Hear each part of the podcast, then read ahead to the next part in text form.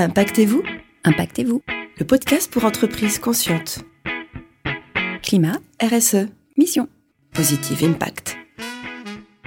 Tuvalu invite ses clients et ses partenaires pour partager avec vous ses solutions et vous permettre de devenir, vous aussi, une entreprise consciente.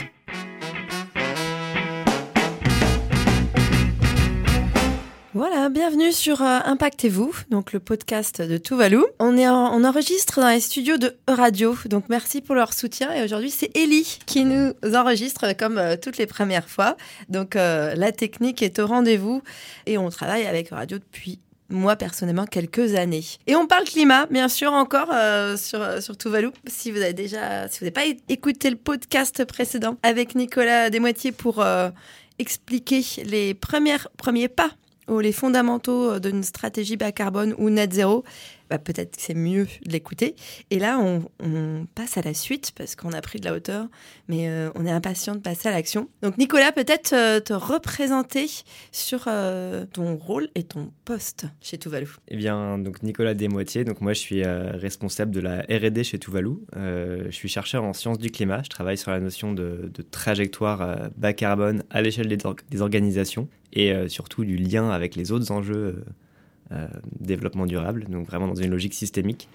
Et donc chez Tuvalu, je, suis un peu en amont de qu'est-ce qu'on va mettre dans le logiciel dans un an, dans deux ans, à long terme. Quoi. Et donc, chercheur avec l'école centrale et la Denmark Technical University. On, est un peu européen quand même. Je- comme on est chez Radio, c'est un peu l'hommage. Euh, et c'est vrai que ça m'a imprégné. Juste deux mots. euh, pourquoi le Danemark euh, et comment ça, inspire tes travaux sur euh, le climat? En fait, donc ça fait deux ans hein, que je suis, arrivé chez Tuvalu et, avant, avant ça, j'étais au Danemark pendant, plus de trois ans parce que donc j'ai fait une, école d'ingénieur à, Centrale, à Nantes d'ailleurs, très généraliste et je suis arrivé un peu naïvement en pensant que à Centrale, à l'époque, il y avait des cours sur le climat, sur l'environnement et euh, pas tellement euh, malheureusement ça évolue un petit peu. hein. Maintenant, moi-même, je donne des cours à Centrale en sciences du climat, donc ça, c'est une, bonne chose. Mais le Danemark, à, l'époque, donc euh, quand je suis allé étudier là-bas dans un premier temps, c'était parce que la Scandinavie et notamment le Danemark et la Techni- Technical University of Denmark, DTU, étaient un peu pionniers sur le sujet du climat. Et, ensuite, donc après mes études, je suis resté travailler à Copenhague, là, aux Nations Unies, dans un organisme de recherche, toujours sur euh, des trajectoires bas carbone à l'échelle nationale. Euh, et donc, quand je suis revenu en France, c'était logique pour moi d'aller chercher l'expertise euh, au Danemark, là où elle était la plus avancée en termes de ce qu'on appelle Sustainability Impact Assessment. Et comme ça, tu fais une thèse européenne. C'est- important euh, d'avoir des, des liens aussi par la recherche. Alors, on refait le lien. Euh, reposer déjà les, les fondamentaux avant de passer à l'action. Deux mots sur les fondamentaux de, la stratégie pour faire le lien avec euh, l'épisode de tout à l'heure et nous parler de Act qui nous inspire quand même beaucoup. Euh, Qu'est-ce que c'est Act et comment ça fonctionne? Donc sur les fondamentaux, là on suppose qu'on a déjà fait un bilan carbone, on a mesuré, on a fait le diagnostic, on a un objectif long terme euh, de réduction d'émissions de gaz à effet de serre, peut-être même qu'on a une vision. Et donc là on commence à parler de stratégie et de plan d'action. Et donc c'est vrai qu'une une méthodologie qui nous inspire beaucoup, c'est la méthodologie ACT, donc qui veut dire Assessing Low Carbon Transition, qui a été développée notamment par l'ADEME et le, CDP, qui est une instance euh, anglo-saxonne, hein, le Carbon Disclosure Project. Et pourquoi est-ce que ACT nous inspire beaucoup? C'est que c'est très structurant en fait. C'est neuf modules euh, stratégiques et donc qui sont répartis en trois grandes catégories.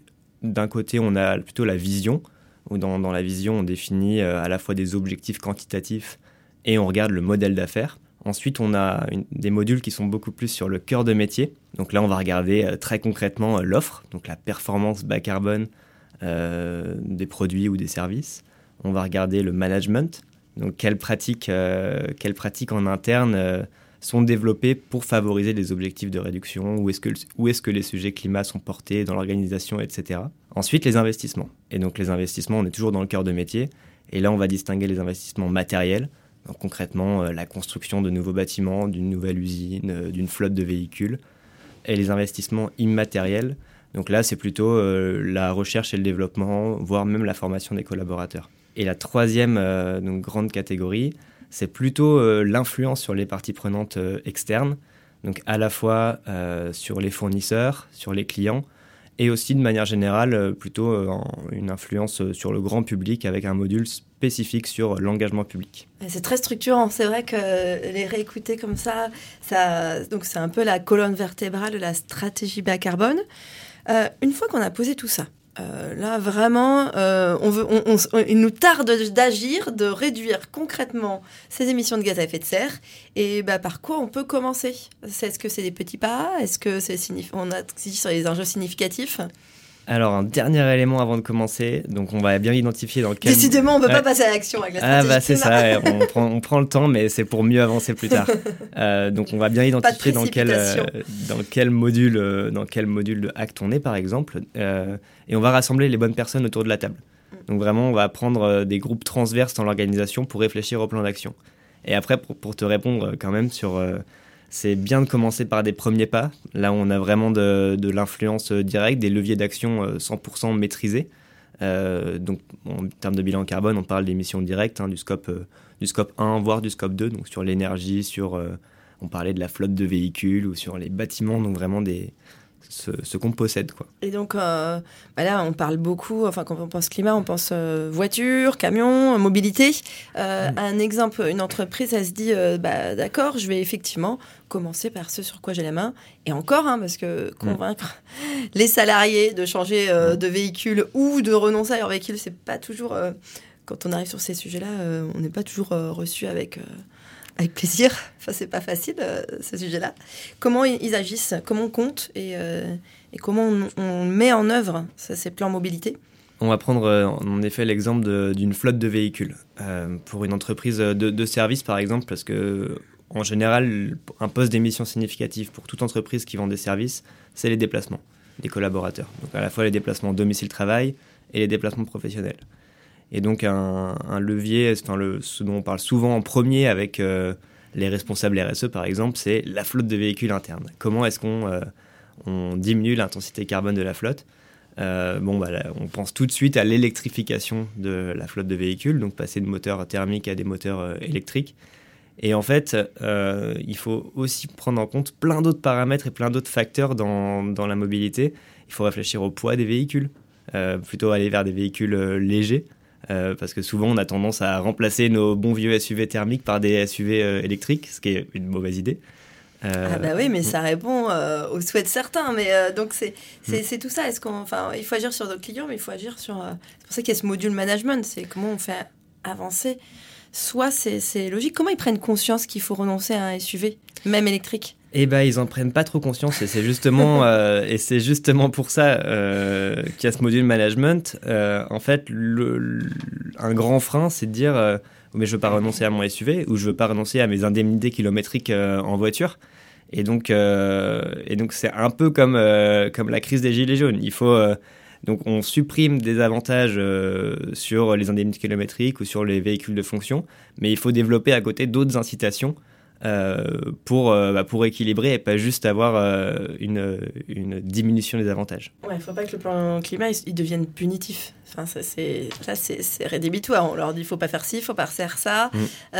et pour qu'ils adhèrent, ils peuvent faire leur bilan carbone individuel, ils peuvent compter eux aussi leurs émissions? Ils peuvent compter leurs émissions de gaz à effet de serre, ça c'est un bon moyen, euh, un bon moyen pour, euh, pour sensibiliser. Après, il y a toutes sortes de, fresques qui, euh, qui, fleurissent en ce moment. après, moi, ce que je recommande le plus, finalement, c'est de les impliquer dans la conception du plan d'action.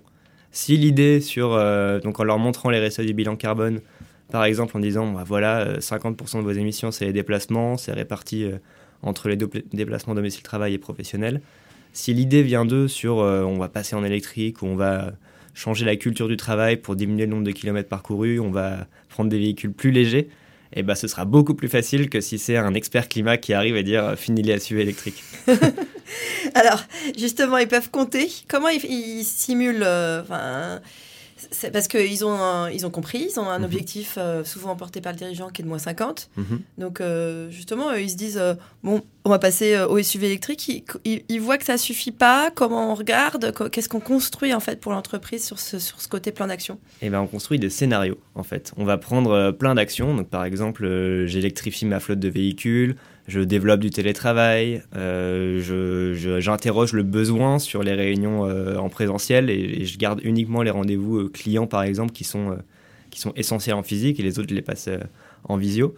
Et donc après on va modéliser. Donc bah, nous c'est ce qu'on fait hein, dans l'outil Tuvalu. On, a un plan d'action générique et on peut venir modéliser ces actions en mettant bah, une année de référence. Je commence en 2020, euh, une année cible. Je, voudrais qu'en euh, 2030, euh, j'ai euh, 100% de, de ma flotte de véhicules électriques. Et donc, du coup, une ambition, en l'occurrence 100%. Et après, du coup, on va, on va projeter les émissions de gaz à effet de serre réduites par année, ce qui va nous donner des trajectoires, et des trajectoires euh, prospectives, hein, donc euh, avec ces différents plans, plans d'action. Et, euh, et ensuite, on va les comparer euh, à l'objectif long terme. Donc là, si on n'y est pas, il faut, faut prendre carrément, faut laisser tomber les SUV et prendre des trottinettes. Peut-être, ouais. Ou, alors euh, réfléchir à comment est-ce qu'on change la culture du, travail. C'est ça. En fait, euh, cette notion, je l'ai eu il y a pas longtemps euh, avec, avec un client dans le numérique. Cette notion de réinterroger le besoin sur les, sur les rendez-vous, elle est, elle est essentielle en fait. Parce qu'on a toujours tendance à trouver d'autres solutions technologiques. Ah, on va passer à l'électrique. Ah, on va passer à la trottinette peut-être. Tu vois. Euh, mais du coup, eux, ils se sont dit, avant de réfléchir à comment est-ce qu'on on change nos... On diminue notre, intensité carbone, notre efficacité, on va plutôt regarder euh, qu'est-ce qu'on peut supprimer comme, euh, comme déplacement. Et donc ça, c'est assez essentiel. euh, Ouais, et ça s'applique aussi sur l'énergie. Enfin, c'est que ce soit du nucléaire, des énergies renouvelables ou charbon, euh, c'est encore comment on peut moins consommer. Enfin, c'est c'est les c'est c'est pas, enfin, c'est pas de la décroissance, mais c'est vraiment arrêter de gaspiller. Enfin, les, les, les tonnes, les meilleurs plans d'action, c'est de, ne pas consommer ce qui n'est pas utile. C'est la logique du la, philosophie de Négawatt hein, d'avoir euh, d'avoir d'abord la sobriété. Donc euh, c'est le plus simple entre guillemets. hein, on supprime euh, tout le superflu. Ensuite l'efficacité. Là on travaille sur euh, bah, essayer d'optimiser. Enfin c'est de l'éco-conduite par exemple. C'est c'est de l'isolation des bâtiments, etc. Et enfin on réfléchit aux solutions technologiques donc avec euh, bah, des énergies bas carbone ou des, euh, des mobilités bas carbone. Donc euh, là, on, a ce plan d'action. Je suppose que ça. on va On était très concret. Alors, si, on n'a pas répondu à la deuxième question. Je perds le fil, mais non, je le retrouve. Là, c'est les petits pas. Mhm. On était sur la partie petits pas. hein, la mobilité, euh, tout le monde peut le faire. C'est plutôt prioritaire dans les secteurs tertiaires et les services. Mhm. Euh, Qu'est-ce qui va être significatif? Les, les- les gros pavés. Bah, les gros pavés, c'est souvent les actions euh, de la filière, en fait. Euh, et donc là, euh, il faut s'entourer. C'est essentiel. Parce qu'une fois qu'on a travaillé sur ces émissions euh, chez soi, euh, il faut aller regarder avec les fournisseurs ou avec les clients euh, comment est-ce qu'on change, comment est-ce qu'on change vraiment la, la filière? Et donc là, il faut faire partie de réseaux, il faut faire partie de, de, collectifs qui réfléchissent, faire naître des synergies. Et donc, euh, et donc aller voir son fournisseur, lui demander, euh, comme d'habitude, euh, ah oui, combien, combien d'émissions de gaz à effet de serre liées à la, à la prestation que, que je t'achète Et ensuite dire, et qu'est-ce que toi, tu as fait pour, pour réduire pour l'instant? Et, et donc c'est là où avec le réseau, on peut dire, ah oui, mais tiens, moi je connais un autre prestataire ou un autre co- collègue euh, qui a mis cette action en place, ça pourrait t'intéresser, il a, il a trouvé cette solution. euh, cette solution-là euh, et donc la développer en interne. Ouais, on est sur des, des choses souvent plus complexes. Euh, les, enfin, ce qui pèse hein, souvent, euh, je prends l'exemple d'une entreprise in- industrielle qui va fabriquer, euh, et là c'est pas facile, c'est c'est le poids de ses matières premières, de tout ce Mhm. qu'elle achète. On, on peut avoir les yeux grands écarquillés, enfin bien écarquillés, euh, il faut peut-être Mhm. parfois 5 ans pour, euh, pour faire des changements euh, qui sont là structurels. Là, ça devient plus complexe. Tu as des exemples pour, euh, pour mieux saisir, alors soit dans le numérique ou dans l'industrie, qu'est-ce qui, euh, qu'est-ce qui va toucher justement? On revient au module modèle économique, parce que si on touche à la matière, au, au cœur du produit, comment on, on intègre ça dans nos trajectoires? Eh bien, en, exemple, euh, tu vois, sur un, constructeur, par exemple, qui va vraiment être dépendant de l'intensité carbone des, de ses matériaux. Donc, euh, bah, sur les métaux, on peut aller vers du recyclé ou, ou s'intéresser à où en est le recyclage euh, de la filière de ce matériau. Et, euh, après, donc c'est et après, c'est plus sur les pratiques, donc euh, augmenter la durée de vie de, bah, si on est dans le bâtiment, de, de ces bâtiments, si on est dans le numérique, de, de son équipement. Et donc là, euh, ça va à la fois sur des pratiques qui sont plus euh, culturelles dans l'entreprise ou, euh, ou, chez le client, hein, parce que souvent c'est lié à, à, ces produits, et à la fois à de la R&D. Et donc là, en effet, c'est du long terme, hein, comment on développe des, des, des, alternatives moins, moins émissives. Ouais, de l'éco-conception. Je ferai sûrement un podcast dédié à, à cette phase-là, mmh. l'éco-conception, réduire, euh, recycler, réparer, euh, etc. Tous les, tous les R euh, pertinents. Mmh. Et pour, pour donc là, on, ça y est, on, on, est en action, on est en marche, on va arriver en net zéro en 2030, j'ai confiance. Euh, on a commencé avec euh, ta recherche, donc reprenons de la hauteur. Qu'est-ce qui, euh, là, on, on, parle beaucoup de climat en ce moment et, mm-hmm. et c'est très structurant. Enfin, on fait ce choix-là et, et c'est un premier pas, c'est une porte d'entrée pour les entreprises. Quels, euh, quels sont les sujets que tu travailles? Donc là, la R&D, c'est pour le long terme. Mm-hmm. Donc, quels sont, qu'est-ce qui te passionne?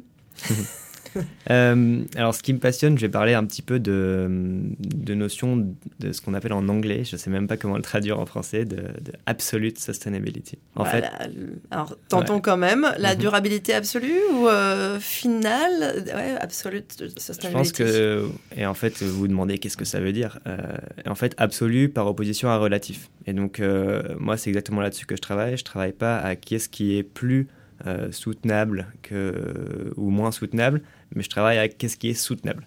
Et donc, euh, et donc concrètement, ça veut dire faire le lien avec les limites planétaires, donc qui sont euh, vraiment des, processus terrestres clés qui euh, définissent bah, la santé de la planète. Euh, le climat, c'en est, c'en est, est que.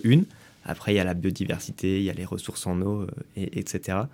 Et donc moi, je travaille sur comment donc, euh, ces limites planétaires, avec des seuils qui sont très bien définis à l'échelle mondiale, comment on les, euh, on les met à l'échelle des entreprises. Et donc, euh, on va prendre l'exemple du climat parce que c'est le plus parlant. Euh, on a un budget carbone qui est très bien défini pour rester sur une trajectoire 1,5 degré. mais ce budget carbone, comment on le. Donc, si on l'imagine comme un gros gâteau, comment est-ce qu'on coupe des parts de gâteau pour en, les distribuer aux différents pays? Donc, quel budget carbone à l'échelle des pays? Ensuite, comment, pour chaque budget carbone des pays, comment on les décline à l'échelle des secteurs.